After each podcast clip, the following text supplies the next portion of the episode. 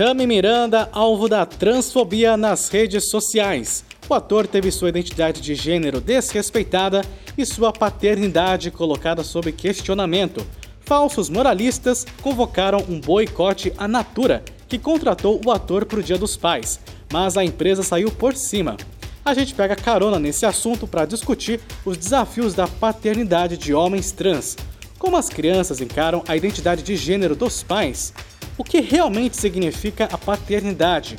Três homens trans contam suas histórias. Eu sou o Bruno Nomura e este é o podcast Bendita Geni, seu exercício jornalístico de resistência, reflexão e amor.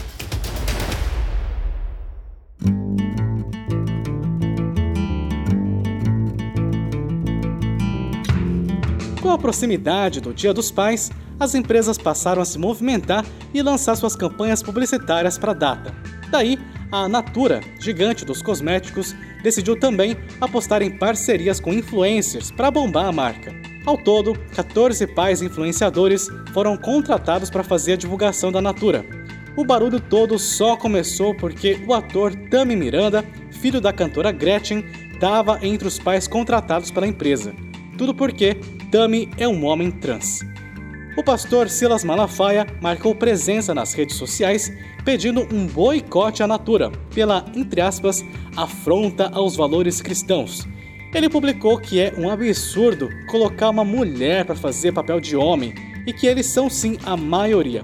Logo, a hashtag NaturaNão estava entre os assuntos mais comentados no Twitter.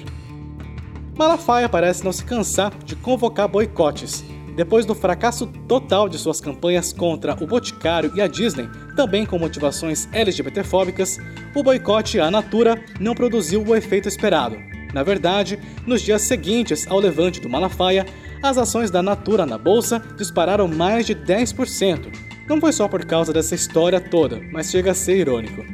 O Tami se defendeu das críticas. Em entrevista ao UOL, ele afirmou que a intenção dele não era de lacrar, mas sim de representar, e que ele não representa apenas os pais trans, mas também 2 milhões de mulheres que são mães solo e 5 milhões de crianças que não têm o nome do pai na certidão de nascimento aqui no Brasil. Também a UOL, a Andrea Álvares, vice-presidente de marca da Natura, disse que a campanha busca valorizar pais presentes e que o Tami é sim um pai presente já a Aliança Nacional LGBTI protocolou uma denúncia por transfobia contra o Malafaia. Lógico que as redes sociais entraram em guerra. Uma multidão alegando que Tami não é homem por não ter um pênis e que ele sempre vai ser uma mulher por ter nascido com uma vagina. Disseram que não se sentiam representados como pais pelo Tami, ainda que houvesse outros três influenciadores cisgêneros contratados pela marca. Talvez não se sentissem representados porque o Tami se esforça para ser um pai presente e eles se orgulham de suas necas e acham que isso é suficiente para serem chamados de pais. No episódio de hoje, a gente conta a história de três homens trans que encaram os desafios da paternidade. A voz foi ficando mais grave. Qual que é esse? Dois. Não, mas qual que é o nome dele? Em inglês? Phil. Muito bem! Você tá comendo o quê? Brócolis. Ai, que delícia. Abre a boca, mamãe. Deixa eu ver. Ai, que... dá um sorriso pra mamãe de brócolis, né? O que, que, que que tem aí? Então me dá aqui. E um monte de aviso. Me... Vamos procurar os outros. Vai, vai, vai, vai. O Thales Herzog já tinha dado à luz a Amanda quando começou a transicionar. Hoje, a Amanda está com seis aninhos e mora com o pai e a esposa Aline em Vila Velha, Espírito Santo. A gente bateu um papo com o Thales.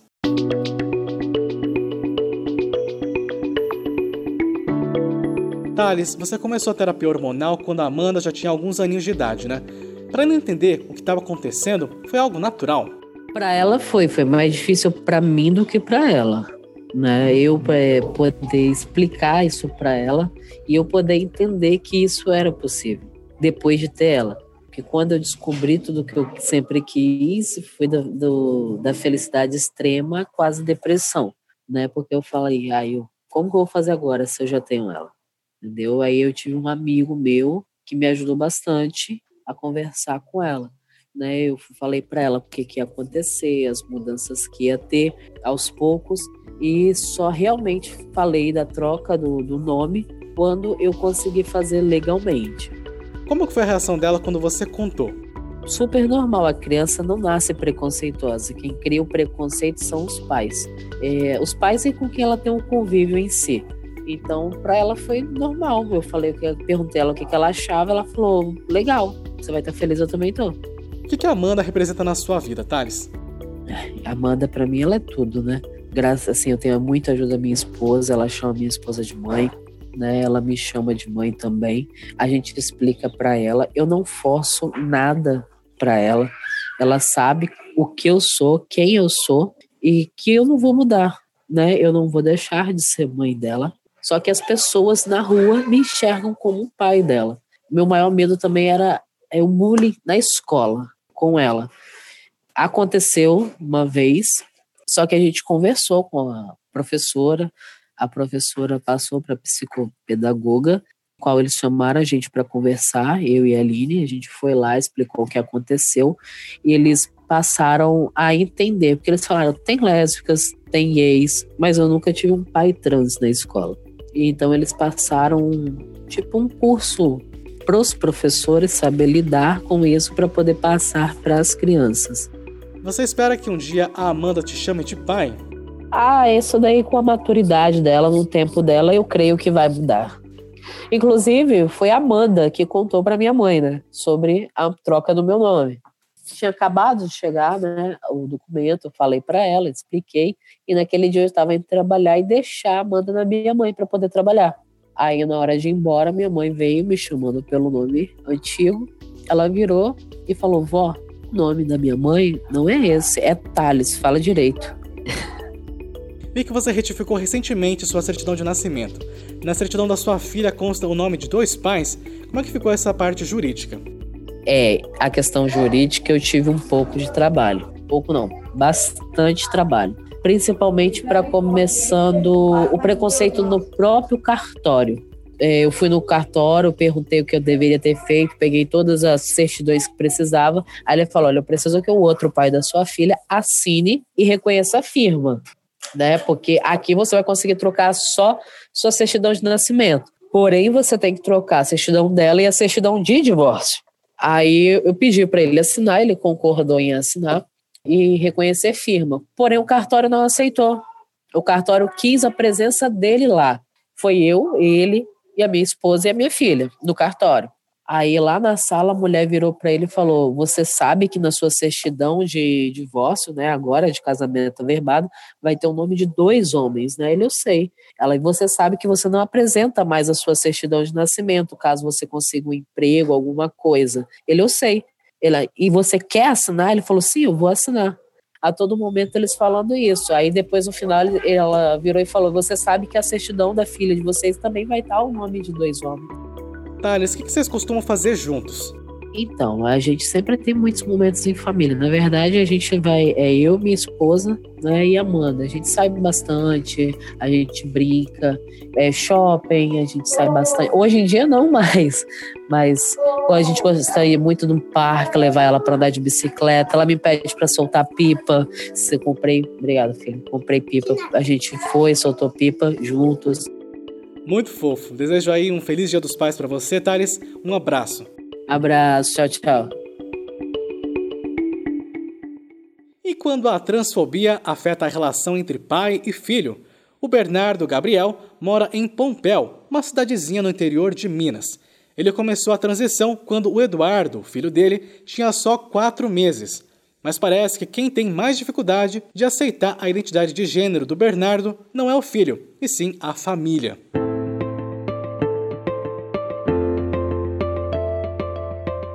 Bernardo, você começou a transição quando o Eduardo ainda era um bebê, né? Então ele já cresceu com você nesse processo. Como é que se deu essa dinâmica? Ele te chama de pai, de mãe? Como eu venho de uma família muito conservadora, me apresentar para o meu filho como o pai dele até hoje não acontece. Não por vontade que não seja coisa minha, tipo, ah, eu não quero. Mas eu, eu prefiro que venha dele, entendeu? Eu não chego para ele, tipo, Eduardo, eu sou o seu pai. Não. Se ele me ver como pai, ele vai me chamar de pai.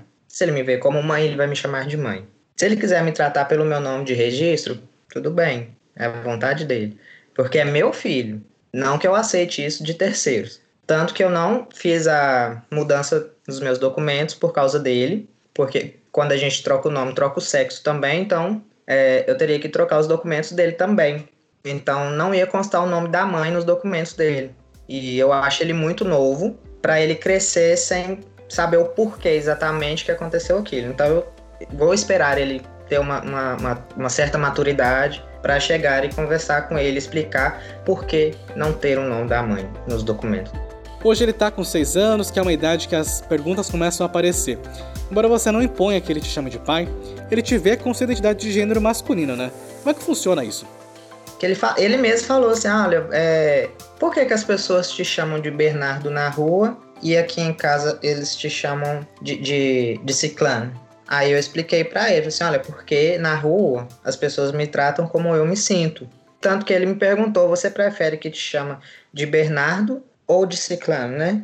Ele vê todo mundo me tratando masculino, certo? Me tratando como Bernardo mesmo. Só dentro de casa, que por enquanto é no feminino, ainda tem aquele certo aquela certa barreira ainda, entendeu? Entre eu e minha família em questão da, da minha identidade de gênero.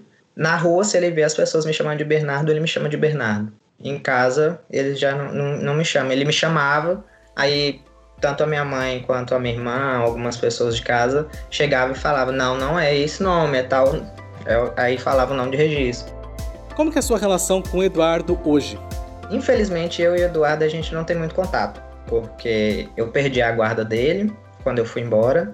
E quando eu voltei, eu tive eu tive medo de me aproximar muito e eu, ah, eu não sei nem explicar direito. Eu sei que eu meio que perdi um pouco um processo, um tempo de, de, de vida dele que foi bem no começo, que eu tive um problema, problemas familiares bem grande, me afastei e perdi a guarda dele.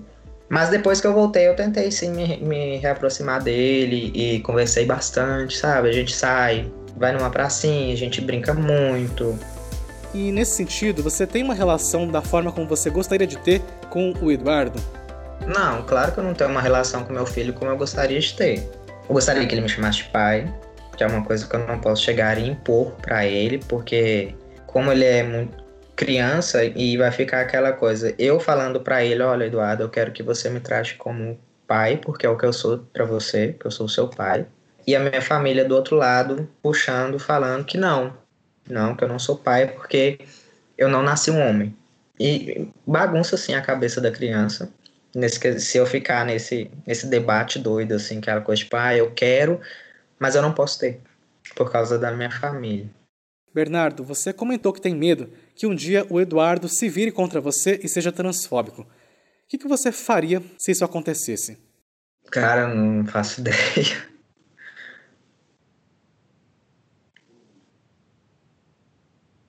Nossa, ia doer muito, ia doer muito. Se meu filho me tratasse com transfobia. Nossa, ia doer muito. Nessa relação com o Eduardo, tem algum momento que te marca foi uma vez era que eu fui buscar ele na escola, era dia dos pais, e na escola eles fazem aquelas lembrancinhas, né? E aí ele foi, virou para mim e falou assim: "Para quem que eu vou entregar essa lembrancinha?" Eu falei: "Ah, Eduardo, é, hoje é dia dos pais. Você tem que entregar pro seu papai." Aí ele olhou para mim e falou assim: "Mas você é o meu papai." E me entregou a lembrancinha. E aquilo, tipo, nossa, eu chorei real no dia. chorei muito. E ele me entregou e me abraçou e me beijava e falava: Você é meu papai. E eu, sim, eu sou seu papai mesmo. Então, eu agradeci muito e esse dia ficou realmente marcado. O que, que representa o Eduardo na sua vida? Ah, eu vou chorar. então, o Eduardo ele veio de forma inesperada mesmo. Caiu uma bomba, assim, aquela coisa, tipo, olha, você tá esperando um filho. E eu falei assim, cara, eu não consigo cuidar nem de mim, eu vou cuidar de uma criança. Hoje em dia eu consigo falar que o Eduardo é tudo na minha vida. Eu amo ele demais. Dudu, dá um beijo. Te amo. Olha aqui você.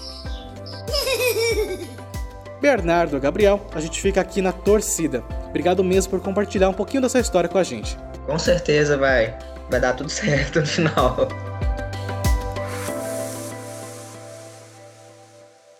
A gente vai ouvir agora o áudio de uma propaganda encomendada pelo Grupo Gay da Bahia.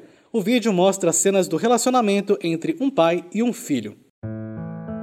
Sabe, papai, eu acho você o pai mais especial do mundo.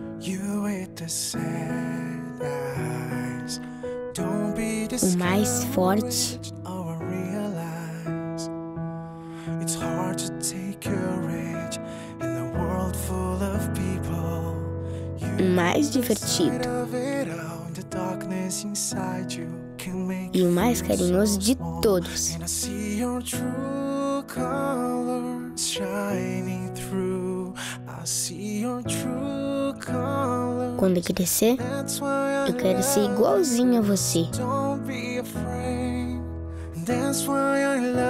Mas sabe, papai, o que eu acho mais especial em você?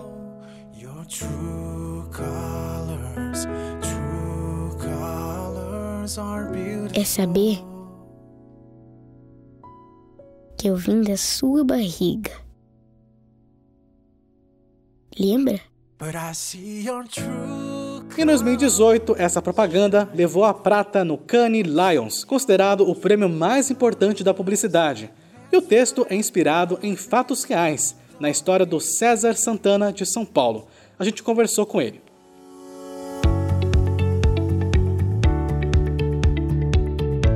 César, você começou a transicionar quando sua filha já estava com 9 anos, né? Você comentou que foi introduzindo aos poucos o assunto, trazendo referências. Como é que foi esse momento de contar de fato sobre sua transição? Conversei com ela sobre isso, né? Eu expliquei para ela que é, da mesma maneira que aquelas pessoas tinham feito esse, essa transição entre os gêneros, né? Falei para ela que eu me sentia desconfortável, que para mim tudo fez sentido a partir do momento que eu tive contato com esse tipo de possibilidade e que então a melhor forma de eu me sentir feliz, de me sentir satisfeito com a minha condição, é que eu né, faria essa, esse processo de trânsito entre gêneros, né, de transexualização eu tava tratando um assunto sério com ela, né? E aí eu virei para ela e falei assim: olha, Fer, você tá entendendo o que eu tô falando, né? Porque ela tava nem aí para isso, né? Aí ela falou assim: tá, entendi, você vai ter barba. Aí eu falei: é, é isso.